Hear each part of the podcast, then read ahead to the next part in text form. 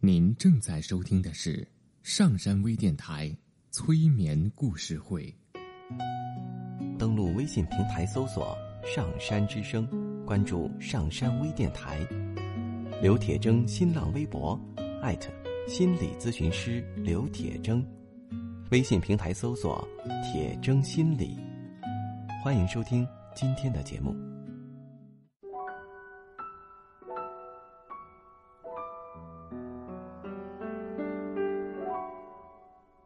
你好，我是铁铮，欢迎你和我一起走进催眠的世界。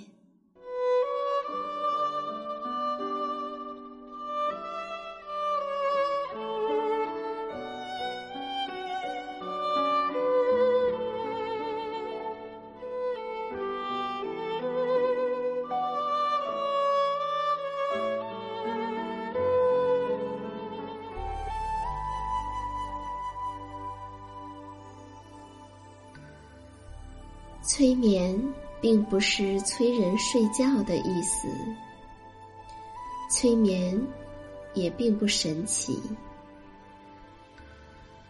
它是一种特殊的意识状态，在这种状态中，人们的注意力不是跑来跑去的，而是聚焦在某一个焦点上。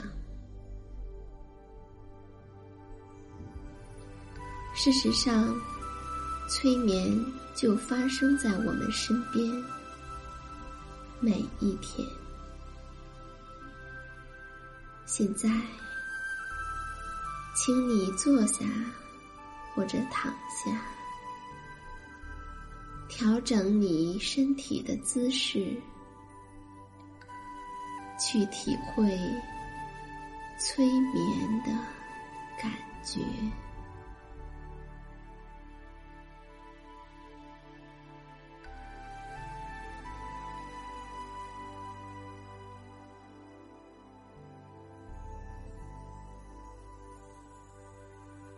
请你先不要闭上眼睛，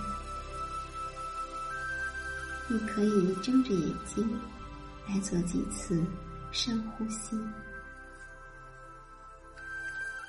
从鼻腔慢慢的吸气，再从口腔慢慢的呼出，伴随着你的呼吸，你会。越来越感到放松。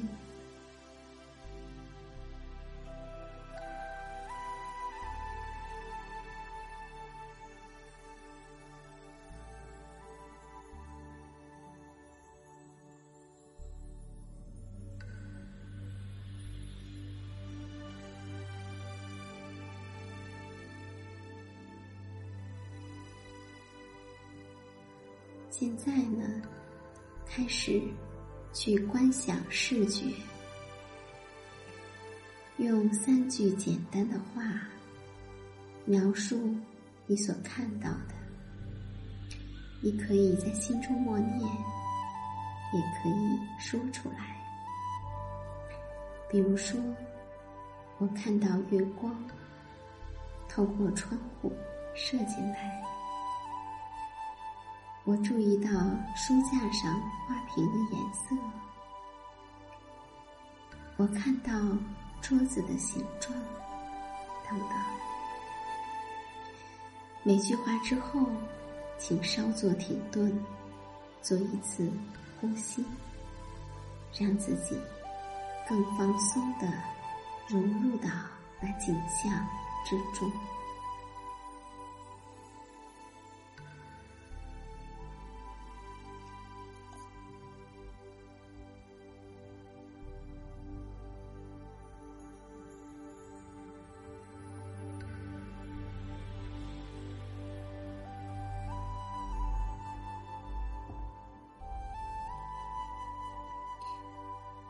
现在，专注于你的听觉，用三句话描述你周围的世界所发出的声音。例如说，我听到空调发出的嗡嗡的声音，我听到隐隐传来的挂钟的滴答声，我听到外面汽车驶过的声音。同样，每句话之后稍作停顿，做一次呼吸，让自己更放松的融入到那些声音里面。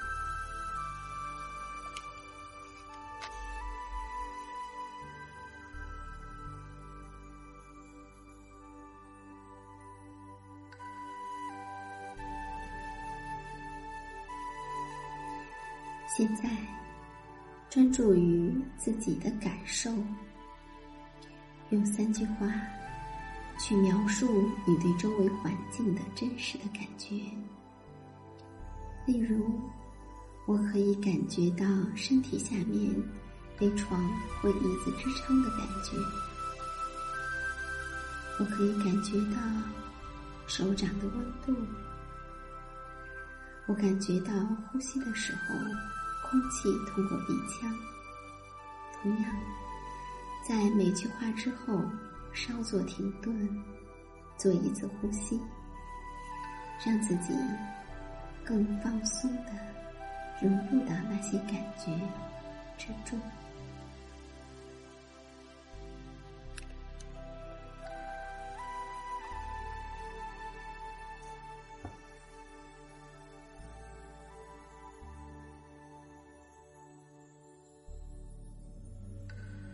随着你越来越融入到你自己的感觉中，我们来听一个故事，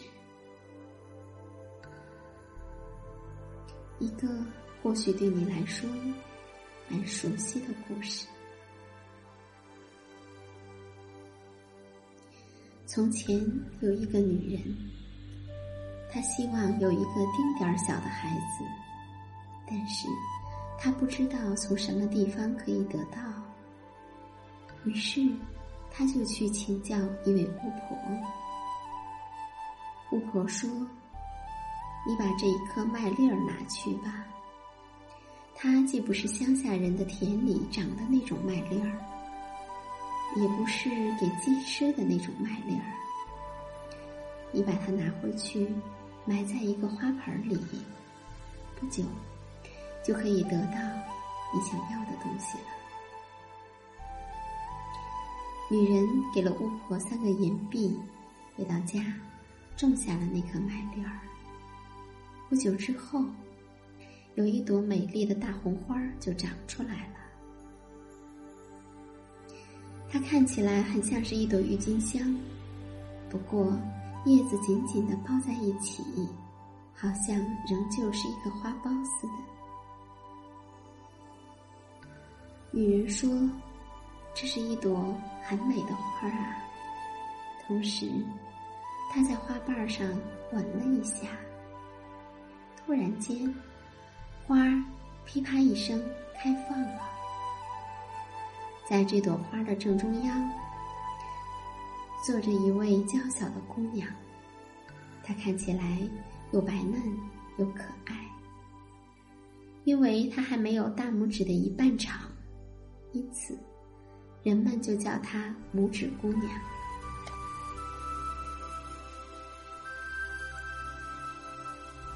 拇指姑娘晚上睡在一个漂亮的胡桃壳里，垫着蓝色紫罗兰的花瓣儿，被子是玫瑰的花瓣儿。白天，她会在桌子上玩耍。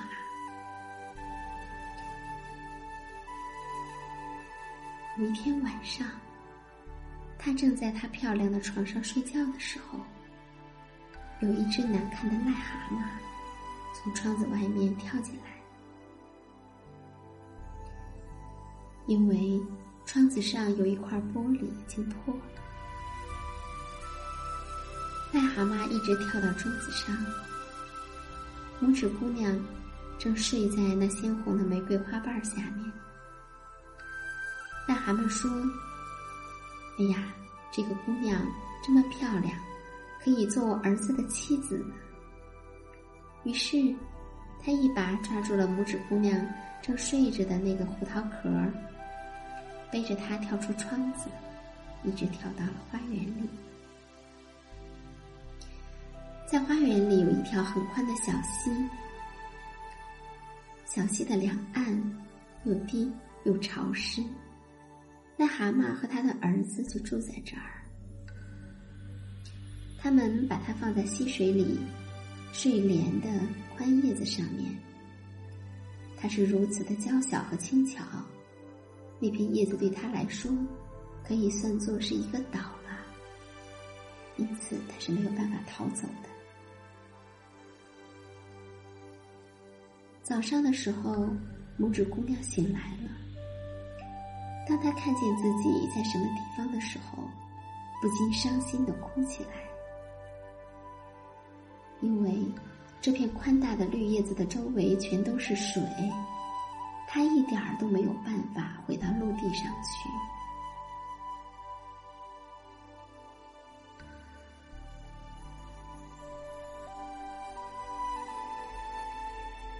那只把他带走的老癞蛤蟆来到他身边，对他说：“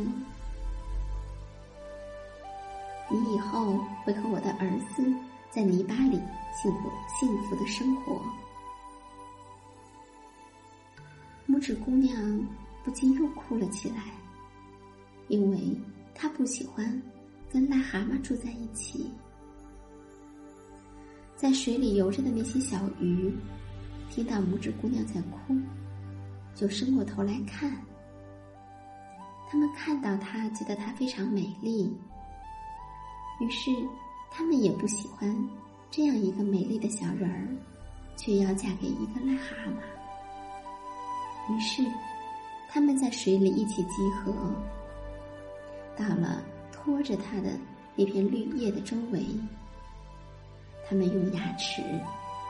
把那睡莲的叶子梗咬断了，使得这片叶子顺着水流走了，带着拇指姑娘流到了癞蛤蟆没有办法达到的地方去了。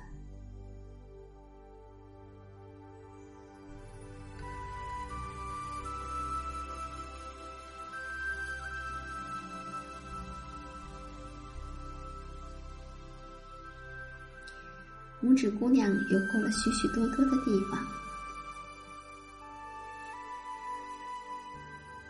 住在灌木林里的小鸟儿冲着它唱歌，叶子拖着它越溜越远。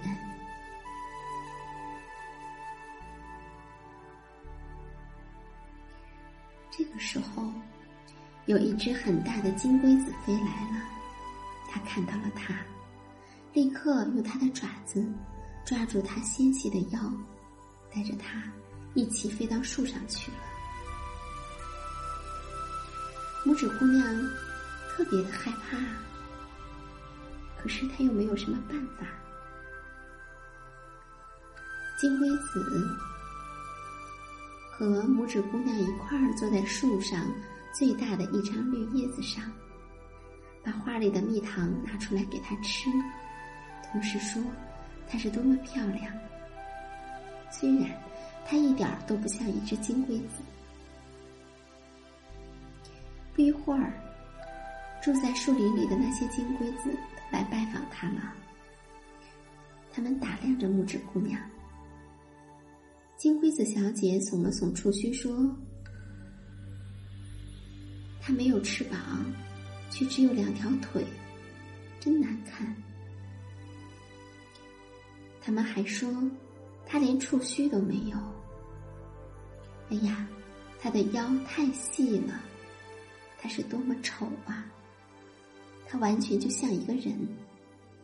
所有的女金龟子们齐声的说道。虽然劫持他的那只金龟子觉得她很美，可是当大家都说她很难看的时候，他也只好相信大家的话。于是，他也不愿意要它了。他们把它放在一朵雏菊上面。拇指姑娘哭得怪伤心的，因为原来他是长得那样的丑，连金龟子都不要他了。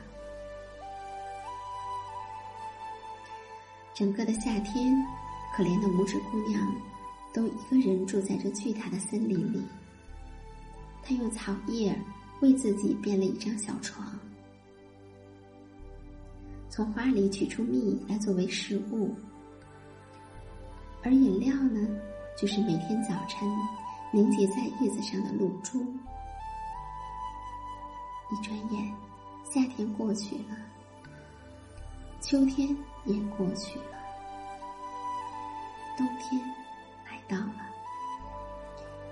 那些为他唱歌的鸟都飞走了，树和花都凋零了，他感到十分的寒冷。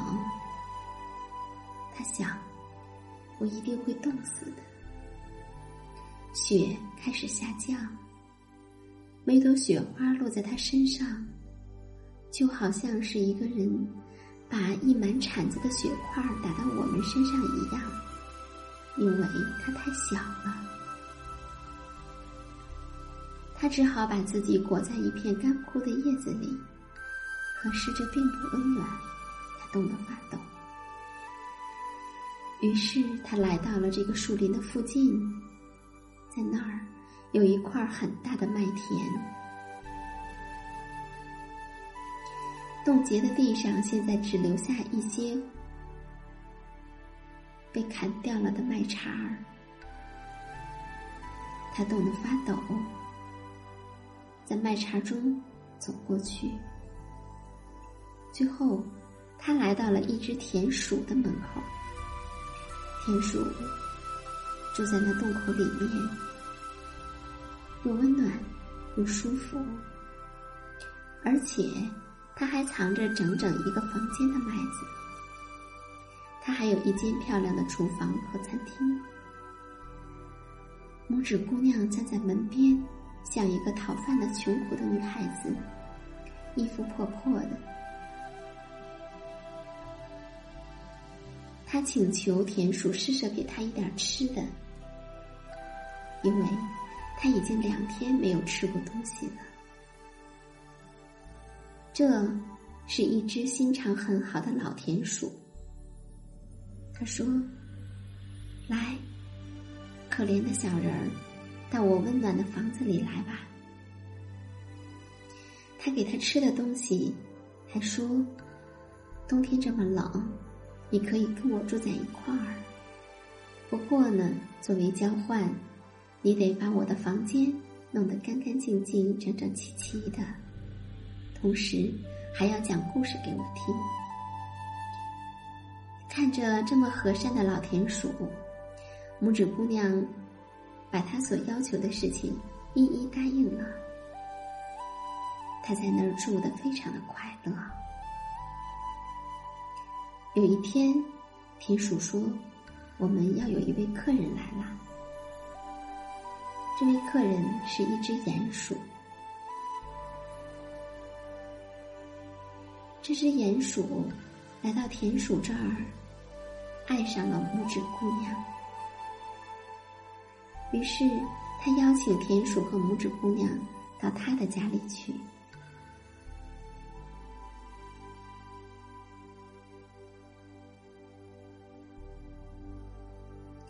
在鼹鼠的通道里，他们看到了一只死去的鸟。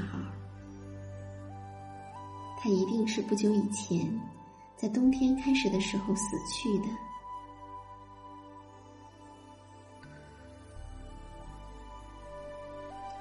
它被埋葬的地方刚好被鼹鼠打穿了，成为了地道。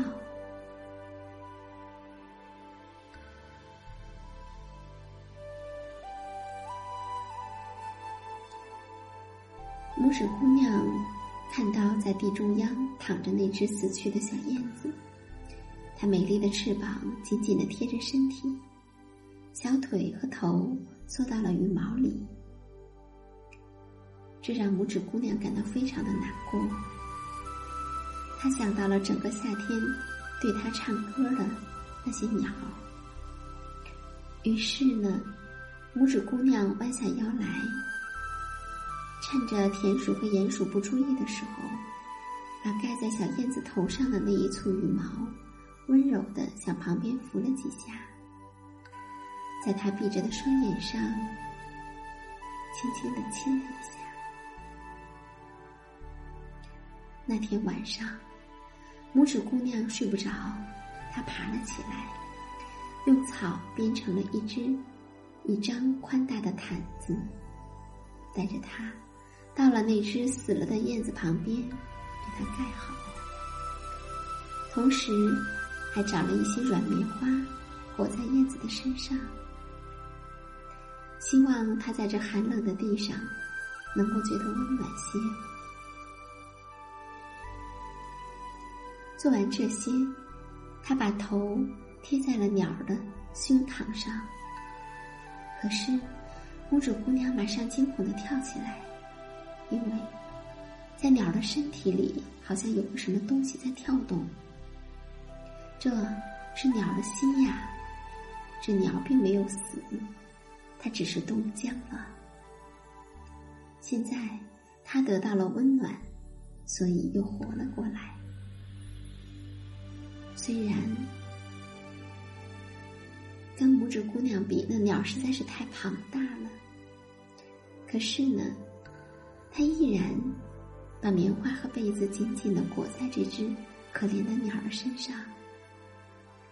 于是，这只鸟活了过来。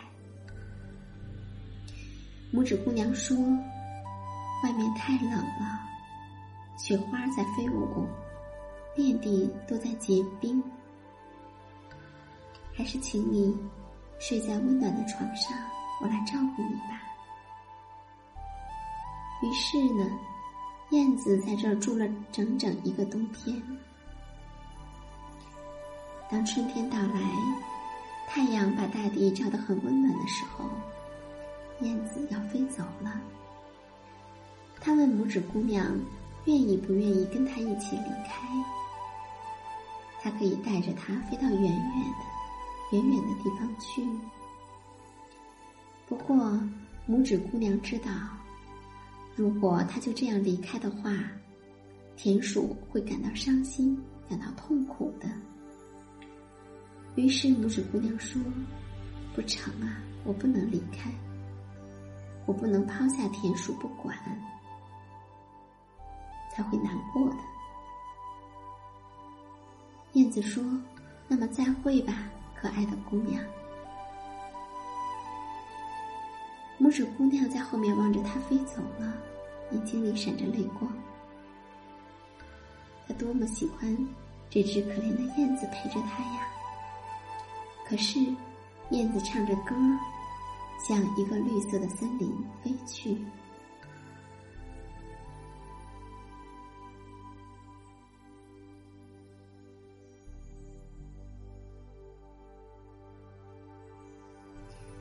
拇指姑娘感到非常的难过。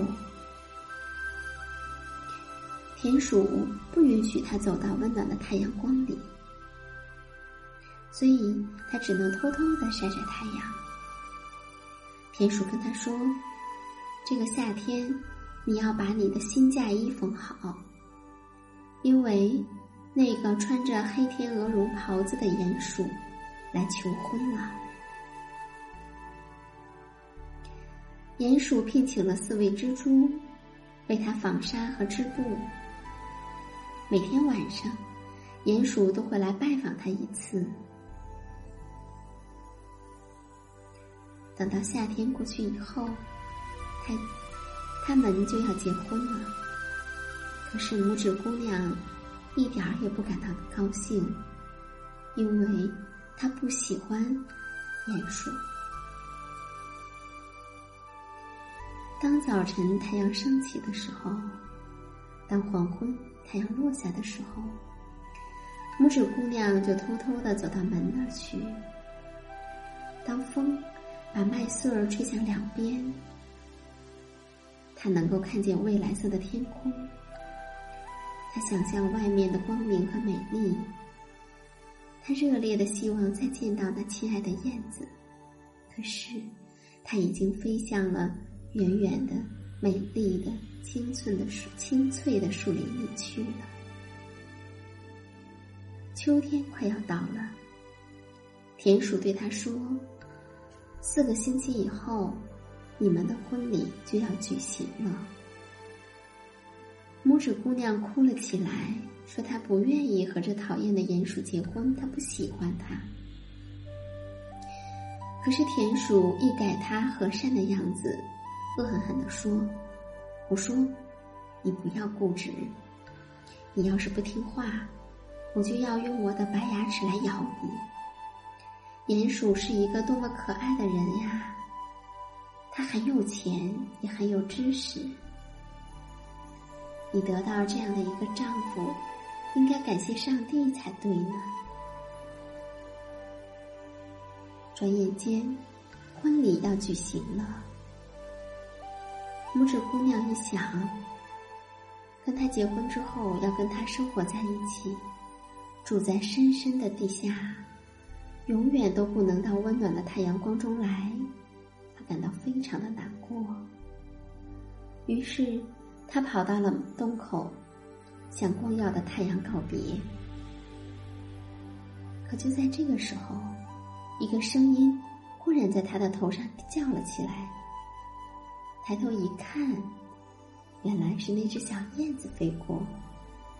他一看到拇指姑娘，非常的高兴。拇指姑娘赶紧告诉小燕子说：“她多么不愿意要那个鼹鼠做她的丈夫啊！”她还说：“这样她就要住在深深的地底下，太阳永远都照不进来。”说着，她忍不住的哭了起来。小燕子说：“冬天快要来了，我要飞得很远，到温暖的地方去。你愿意跟我一块儿吗？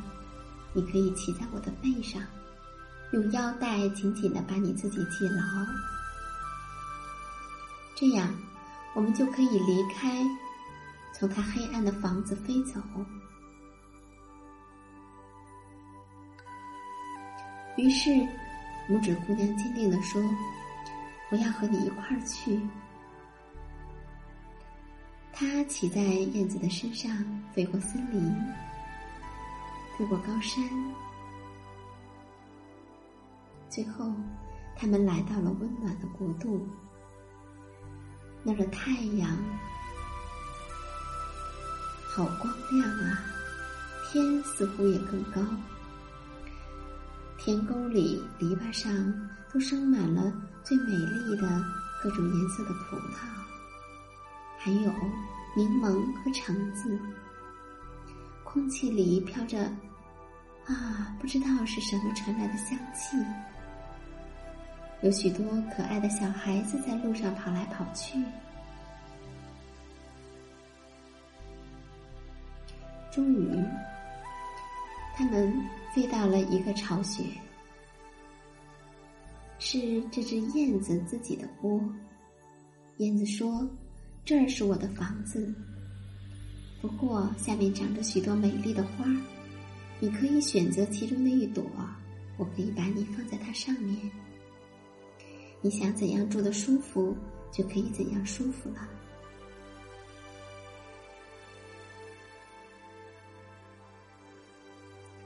燕子带着拇指姑娘飞下来，把它放在宽阔的花瓣上面。小姑娘感到非常惊奇，因为在那朵花的中央坐着一个小小的男人，小小的男人。他的头上戴着一顶华丽的精致的王冠，肩上生着一双发亮的翅膀。而它的大小呢，跟拇指姑娘差不多。它是花中的天使。原来，每一朵花里都住着一个天使，而这一位是大家的国王。拇指姑娘对燕子说：“我的天呀，它是多么的美啊！”这位小小的国王非常害怕燕子。因为对于他来说，燕子实在是太庞大了。可是当他看到拇指姑娘的时候，他马上就变得高兴起来。啊，她是那么的美。于是呢，他从头上取下了金王冠，把它戴在拇指姑娘的头上，问她愿不愿意做他的夫人，这样，她就可以做一切花的皇后了。拇指姑娘点头说：“我愿意。”这个时候，每一朵花里都走出一位小姐，或是一位男子来。他们每个人。送了拇指姑娘一件礼物，但是其中最好的礼物是一对翅膀。他们把这对翅膀安到了拇指姑娘的背上，她现在就可以在花朵之间飞来飞去了。大家都欢乐的跳起舞来。燕子坐在他自己的窝里，为他们唱出好听的歌曲。可是，在他的心里，他会感到有些难过，因为他是那么的喜欢拇指姑娘。他希望永远都不要和她离开。天使们对他说：“你现在不应该再叫拇指姑娘了。”从今以后，我们要把你叫玛雅。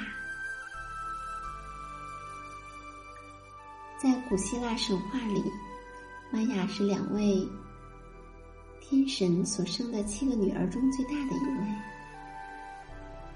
位，也是最美的一位。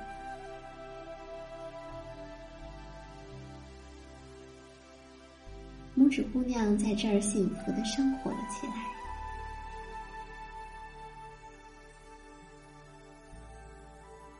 到了那个国度，那个寒冷的国度，冬天过去的时候，小燕子又飞走了。它又从这温暖的国度飞走了，飞到很远很远的地方，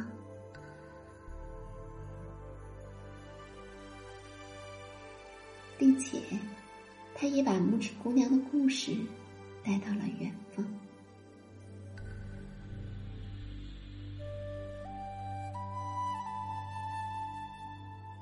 所以，我们才听到这个来自远方的故事。我不知道你听这个故事的时候，心里会有怎样的感觉？是感觉到难过、悲伤、心酸、快乐、欣慰？还是什么？要知道，在每个孩子的心里，都想着离开不负责任的坏妈妈，都不忍伤心关心自己的好妈妈。可是，每个孩子最终都是要离开自己的妈妈，同时。每个孩子在离开父母之后，都会经历一番冒险，也会经历很多的分离。我们会遇到不同的人，有的人让我们感觉到很温暖，有的人让我们感觉到很恐惧，也有的人让我们感觉到很厌恶。还有的人，他虽然很温暖，对我们很善良，可是他又让我们觉得很控制，而且我们总是要经历很多的分离，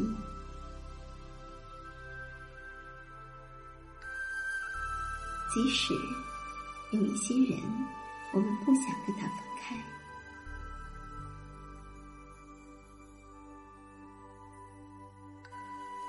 我不知道，在听故事的你，又有着怎样的冒险故事呢？